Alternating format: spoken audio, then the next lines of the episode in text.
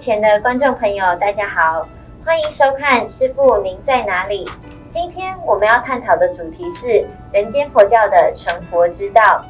想要问问各位学长，如果你今天有一块地的话，你会想要盖什么呢？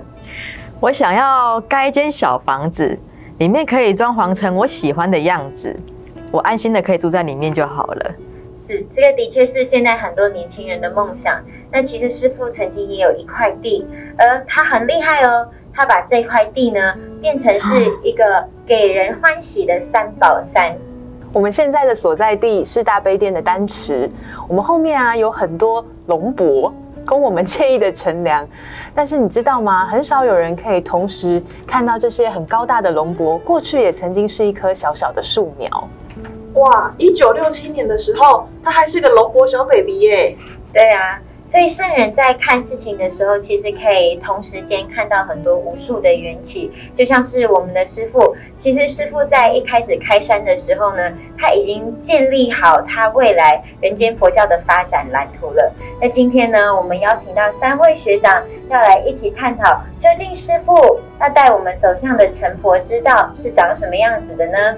首先，我们欢迎经论教理系二年级的能中学长，大家吉祥；以及秀莲学长，大家吉祥；还有英文佛学系三年级的碧影学长，大家吉祥。当我看到开山初期龙博 baby 的照片，就想到十年树木，百年树人，人才的培育需要花费很长的时间，但这一直都是师父上人心心念念的弘法目标。记得在师父上人三十一岁的时候，他就曾经说过，台湾佛教人才之所以缺乏，就是因为缺乏一个有组织、完善且长期的佛教教育机构。所以开办一所完善的佛学院，成就青年，才是解决这个问题的根本之道。其实师父在三十八岁的时候呢，他就开始逐步的实践他弘法的蓝图，在高雄呢就创办了寿山佛学院。两年后，四十岁的师傅呢，开始建设了佛光山。第一个起点呢，就是我们佛光山的崇林学院。而为了让青年学子有一个早晚课诵的地方，师傅就盖了万佛殿，也就是现在的大悲殿。在一九七一年大悲殿落成的时候呢，大家可以从照片上看到，当时候的钟楼跟鼓楼都还没有健全，只是一口简单的钟，一面鼓。一直到现在开山了五十六年。我们的中版讯号一直持续不断。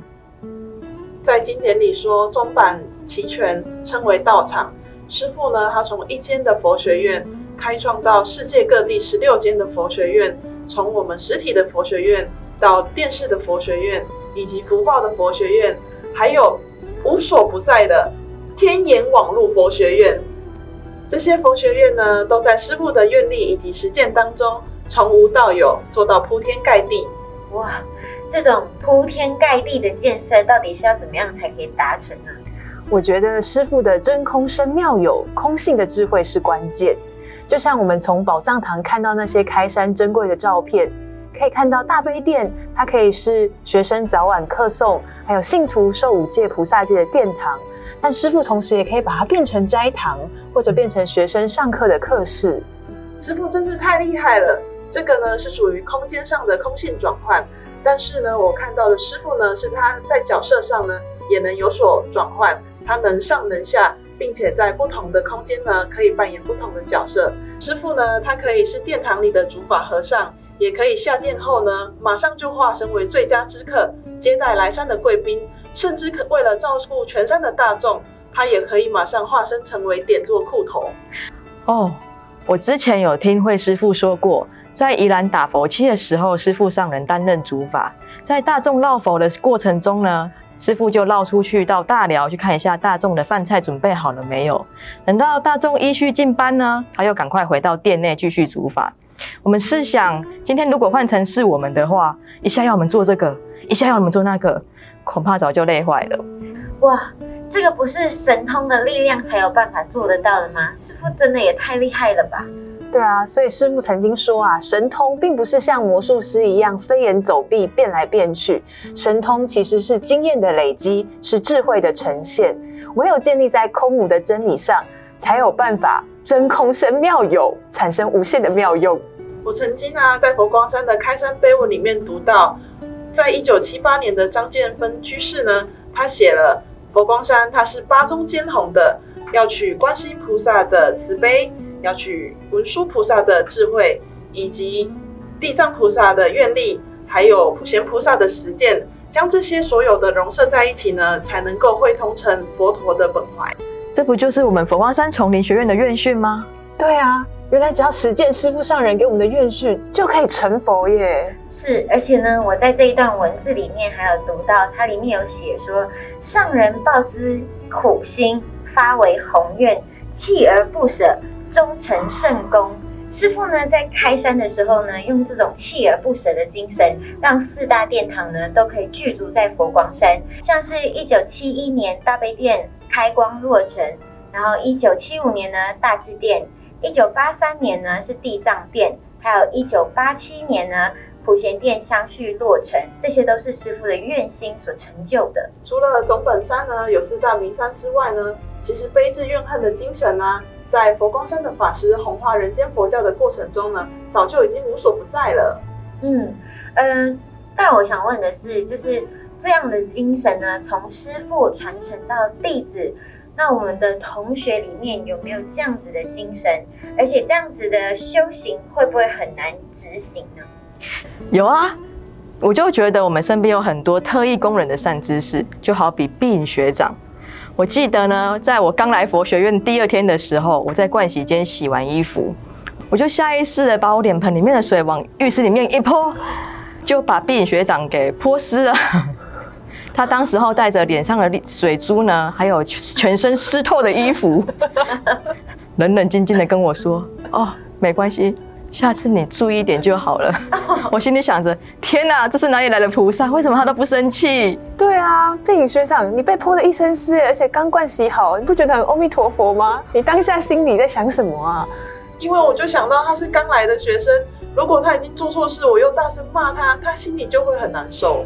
真太慈悲了，真的是境界来考的时候才知道修行的火候，也是来到丛林学院，我们才会知道哦，真正的考试其实不是只有在考卷上，而是在生活中无处不在都是人间佛教的考题。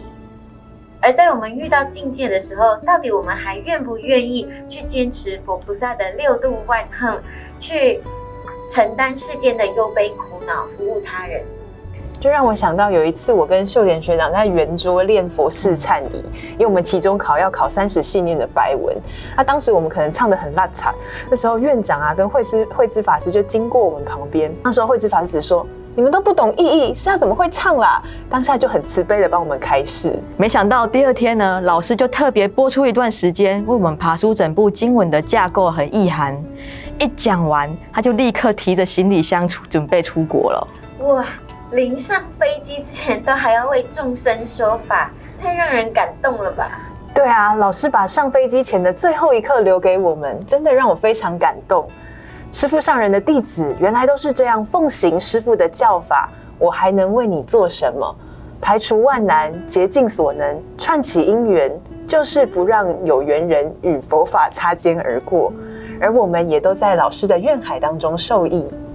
在菩萨道的修炼过程中呢，总难免不了会有一些 NG 的时刻，就像是在早上呢，常常会升起想要赖床的念头，或者在事情上执着谁对谁错，甚至是突如其来的一盆水泼到自己的身上，以及在忙到不可开交的时候呢，就想要转身离开。但是在这过程中呢，我们都愿意提起一份正念，放下自己的习气跟执着，重新设定修行的 GPS。步上正轨。其实这一切正念的力量，都还是要来自于佛光山丛林学院给我们的养成。因为我们在学院当中的课程，其实有学到了很多的佛教经典跟论点，像是学到了《大乘百法明门论》，学到了《大智度论》，还有《菩提道次第广论》、《唯识三十颂》。我记得老师有说过，这些论点其实都是祖师大德们他们实践修行之后所写出来的心得报告。对啊，同样是心得报告，为什么祖师大德可以写出这么有启发、具有教化意义的典籍呢？我就想到老师上课提到的论点，是佛陀在灭度后，弟子呢就坐下来讨论，怎么样去修行才可以更接近佛。陀的教法。他们一边讨论佛法，一边实践，一边实践呢，又一边修正。这让我想起有一次院长在请示师傅，应该要让学生读什么书呢？结果师傅竟然回答说：“我都没有读什么书，哎，我这一辈子都是做出来的。”师傅讲的话真的很有禅机耶！做中学，学中做，这才是清楚的人间佛教论点。所以真正的论不是在书本上，而是在我们的修行生活当中。还有，其实真正的法会呢，也不是只有在坛场，而是在整个法界当中。而人间佛教的论点，其实都是师父透过实践所写出来的。但是师父也不会忘记要帮我们邀请一流的师资来为我们上课。所以丛林学院究竟都上什么课呢？今天我们要带大家一起来开箱丛林学霸笔记本。当然，那在这么多的丛林笔记当中，究竟谁才称得上丛林的学霸笔记呢？答案就是我们的师傅上人。那我们今天就来带大家开箱师傅上人的笔记。对，我觉得啊，师傅上人有一个笔记让我非常非常的印象深刻，也就是在增订版的全集当中，师傅在佛教中的十法界，他用了。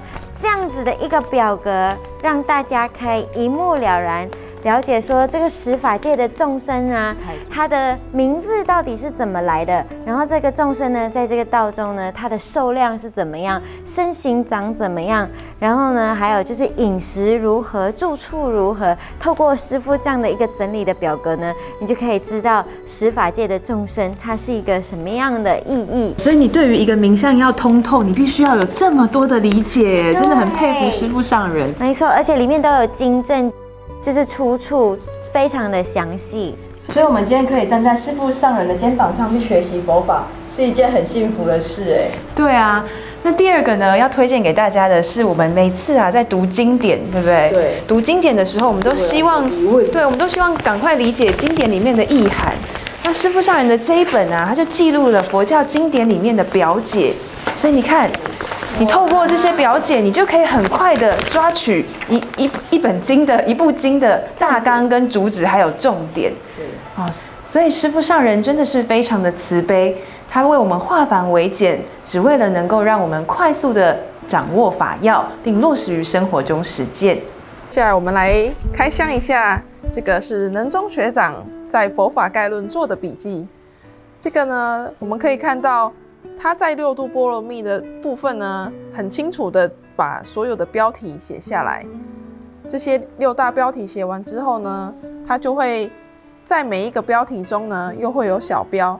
这个是心智绘图的一个做法。在每一个心智绘图的部分呢，他又在细分所有的内容。这样子我们在看的时候呢，就可以很一目了然的了解他的笔记内容到底在写些什么。好，那我们接下来要开箱另外一个非常惊人的笔记。对，我觉得我看到这个笔记的时候，觉得有点惊艳，因为它让我想到就是。呃，就是之前我们在看经典表解的时候，通常就是用这种形式的，就比如说像他这个在介绍十法界，在这个声闻缘觉的，他又拉了一个欧欧罗汉出来，然后介绍，然后他也是用了很多的颜色去区分它的标题跟它的细标，还有就是在这个栏位下面应该要理解的义理跟内容有什么。而且我觉得用这一种写下来，感觉它的空间规划也要蛮好的，还要先预预想它要用用的这个空间，然后去规划，也是这种练习。没错，而且我觉得笔记博览会就可以让我自己去反思，到底上课写字为什么会那么潦草，为什么不能像学长一样，就是字迹那么工整。真的，就是看了会让人家觉得哇，好想要拥有这本笔记本。嗯，所以除了做笔记，除了自己受益以外，还可以利益别人。没错。接下来要带大家看的这个笔记啊，真的是做到出神入化的地步了。怎么说呢？因为呢，他这个笔记做到竟然有笔记借阅的服务。我们请秀莲学长来介绍一下。我今天看到这个笔记借阅服务啊，我整个人就更加的。崇拜我们的地理学长。我们现在举个例，这是英文班的笔记哦。他们现在在这堂课在上的是《法华经》。我们都知道《法华经》有一个特色，就是很多譬喻。然后呢，地理学长啊，他竟然他可以在一边上课的时候一边画图。他把《法华经》的譬喻呢，全部都用图像的方式给记录下来了。这样记录很生动哎。对，然后其中啊，我都看到这一个地方，有看到吗？这是在讲的是火灾域。对，你看三界火灾可以讲出故事三界火灾燃烧，燃在在燃烧了，要怎么逃出来呢？你看这个是羊车、鹿车、牛车，以及最后的大白牛车。哇，这个完全就算我还没有读过经典的故事，我光看这个图，好像可以串接一一一一连串的的譬喻。其实啊，我们在佛学院有很多含金量高的课程。但是我们如何在佛学院的这些课程中呢，有良好的吸收？第一个呢，当然是从课堂上面去听闻老师的说法；第二个呢，当然是从我们的笔记上面去学习啦。没错，所以笔记为什么这么重要？其实笔记呢，就是透过思考写下来以后整理，也是一个文思修正的过程。今天我们从佛光山的建设过程中，看见人间佛教的成佛大道。都是师父上人亲自走过的足迹。师父善用时间、空间以及人间，将人间佛教的教法从无到有，从有到无处不在，遍地开花。我想这就是一份修行人的实践，也是为了佛教的使命。当我看到师父上人全集的时候呢，我知道他已经将人间佛教的经律论都留在人间。等着弟子们呢去实践，正成人间净土。师父，您放心，从今天开始，有我们走在您的前面。师父上人如是说，我们如是实践，我们也发愿成为人间佛教的论师。各位观众，我们在人间佛教的成佛大道上遇见了师父，您遇见了吗？师父，您在哪里？我们下次见。